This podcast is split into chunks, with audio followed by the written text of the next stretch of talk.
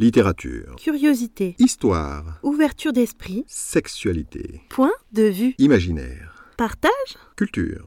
C'est le podcast de Steve Aldeman. Bonjour à tous, j'espère que vous allez bien. Aujourd'hui, bienvenue dans ce podcast intitulé Le BDSM versus la pudibonderie. Propos liminaires. Cet article dévoile des informations concernant l'histoire d'un certain nombre de romans. En résumé, ça spoil. Depuis que j'ai commencé la promotion de nos écrits, je suis en contact avec beaucoup de monde, aussi bien du monde du livre que de la communauté BDSM, et j'ai souvent entendu des remarques qui peuvent se résumer de la façon suivante. Nous vivons dans un monde très pudibond, bien plus qu'il y a quelques années. Le premier qui m'a fait part de ce point de vue, c'est Frank Spengler, ex-directeur et fondateur des éditions Blanches. Il y a 12 ans, il m'avait déjà dit que les romans BDSM ne se vendaient plus depuis la fin des années 2010. Au cours d'une discussion à Paris, à la mi-avril, il a ajouté que c'était un effet de mode et qu'il y avait aussi eu une période similaire dans les années 1970-80. Je parle avec beaucoup de monde, notamment sur les réseaux sociaux, et cet argument de la pudibonderie revient de temps en temps. Il y a des éléments qui vont dans ce sens, mais j'avoue que je suis partagé quand j'entends ça, pour plusieurs raisons dont j'ai envie de vous parler aujourd'hui. L'effet de mode dans la littérature.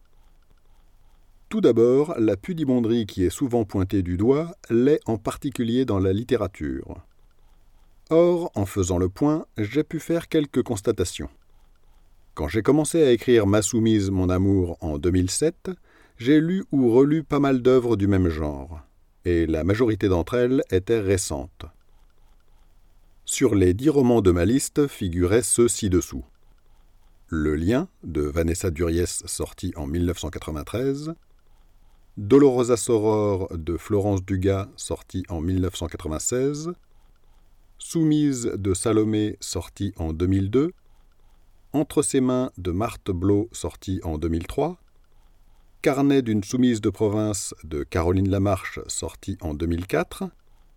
Frappe-moi de Mélanie Muller, sorti en 2005. Et Le Bel Échange de Claudine Galéa, sorti en 2005. J'ai d'ailleurs rédigé des articles à propos de trois d'entre eux. On voit bien que les sorties de ces romans se sont concentrées en particulier sur la première moitié des années 2000 et il devait y en avoir d'autres, car il ne s'agit ici que de ceux que l'on m'a conseillés et que j'ai lus. Et ce n'est pas étonnant, car un éditeur qui voit qu'un livre a du succès va avoir tendance à renouveler l'expérience et donc à proposer d'autres œuvres du même type. Donc, on peut imaginer que ce type de roman ait fini par lasser aussi bien les lecteurs que les médias qui en faisaient la promotion, dont le travail consiste aussi à proposer de nouvelles choses à ceux qui les lisent. En plus, ces romans BDSM avaient des points communs particuliers qui ont pu contribuer à blaser les clients.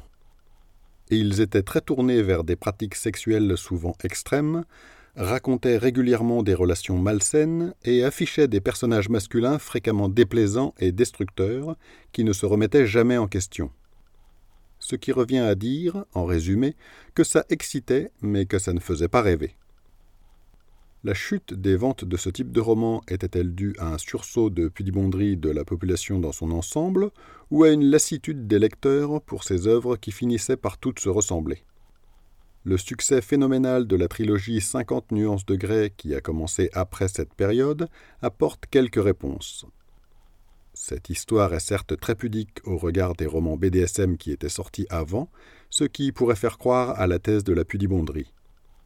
Mais cette histoire est aussi très différente de par son approche beaucoup moins sombre. Il n'y a pas de prostitution dans ce roman, comme dans le lien de Vanessa Duriès.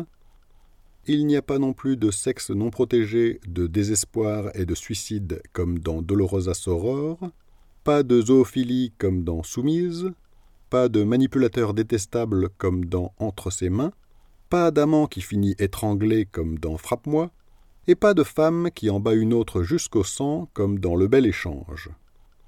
Par ailleurs, 50 nuances de grès se terminent grosso modo comme un conte de Walt Disney, aux épilogues toujours identiques, Ils vécurent heureux et eurent beaucoup d'enfants. Alors on peut dire ce qu'on veut, mais le glauque et le désespoir, on s'en lasse, même quand c'est bien écrit. Il y a un autre élément qui vient contredire la thèse de la pudibonderie dominante, c'est l'ampleur que prennent les pratiques sexuelles de plus en plus trash sur les sites porno. Or, ils sont le reflet de ce qui plaît. Ces sites ont avant tout un objectif de rentabilité, et ils ne mettraient pas autant de contenu extrême s'ils n'étaient pas regardés. Des avis sous influence. Comme je l'ai dit, l'argument de la pudibonderie est souvent avancé parmi les personnes avec qui je discute. Or, ceux-là font souvent partie de la communauté BDSM, dont l'ouverture d'esprit envers des pratiques et des comportements sexuels variés est globalement supérieure à la moyenne. Il est facile d'imaginer que pour quelqu'un d'ouvert, les autres passeront facilement pour décoincés.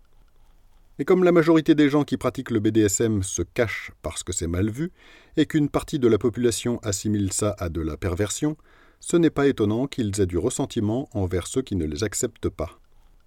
D'où une certaine tendance à surréagir en qualifiant ceux qui ne les comprennent pas de pudibons. Pour autant, peut-on en déduire qu'il y a plus de pudibons qu'auparavant? Je ne pense pas. De plus, on a parfois l'impression que les pudibons veulent imposer leur pudibonderie. Mais je pense que cela tient à la façon dont les gens se jugent entre eux, surtout quand ils ont affaire à un comportement qu'ils ne comprennent pas. Quand on a affaire à une attitude qu'on ne comprend pas, on a naturellement tendance à faire des rapprochements avec des comportements qui nous paraissent proches et que nous connaissons. Et quand rien de ce que l'on connaît ne s'en approche, on a tôt fait de considérer que l'on a affaire à une perversion surtout quand il s'agit d'actes qui ont l'air violents en apparence. Alors évidemment, quand on a une expérience limitée, parce qu'on est jeune par exemple, les références que l'on connaît sont peu nombreuses et l'on est susceptible de juger hâtivement. Or, notamment avec Internet, les pratiques sexuelles marginales sont de plus en plus visibles. Elles sont donc de plus en plus susceptibles de faire réagir. Mais ça ne veut pas dire pour autant que les gens sont moins ouverts d'esprit qu'avant. Ils sont peut-être, tout simplement, plus exposés qu'avant à des comportements sexuels qui étaient marginalisés auparavant. Ce que je vois au quotidien. Depuis que je m'intéresse au BDSM, et plus encore depuis que je m'occupe de la promotion des deux romans que nous avons écrits, je constate tous les jours qu'une part importante de la communauté BDSM ne se cache pas. Même sur des réseaux grand public comme Facebook, on trouve sans difficulté des tas de groupes dédiés à la sexualité aux rencontres libertines, à l'échangisme, aux travestis et à tout type de pratiques BDSM, même celles qui sont les plus extrêmes. Les pratiquants sont là, avec des profils qui sont parfois publics et même à visage découvert, autant dire qu'ils ont pignon sur rue. Or, compte tenu de la propension des réseaux sociaux généralistes à censurer la nudité, pour rester grand public, on est en droit de se demander si les sexualités dites marginales ne sont finalement pas rentrées dans les mœurs. Ces pratiques existaient bien avant qu'Internet ne les mette en lumière, mais elles n'étaient pas aussi visibles loin de là. Cette visibilité permet, il me semble, une vraie démocratisation de ces jeux. Du moins, elle permet à beaucoup de gens de savoir que ça existe, et de savoir qu'il ne s'agit pas de quelque chose de malsain. Bien entendu, rien n'est jamais gagné d'avance.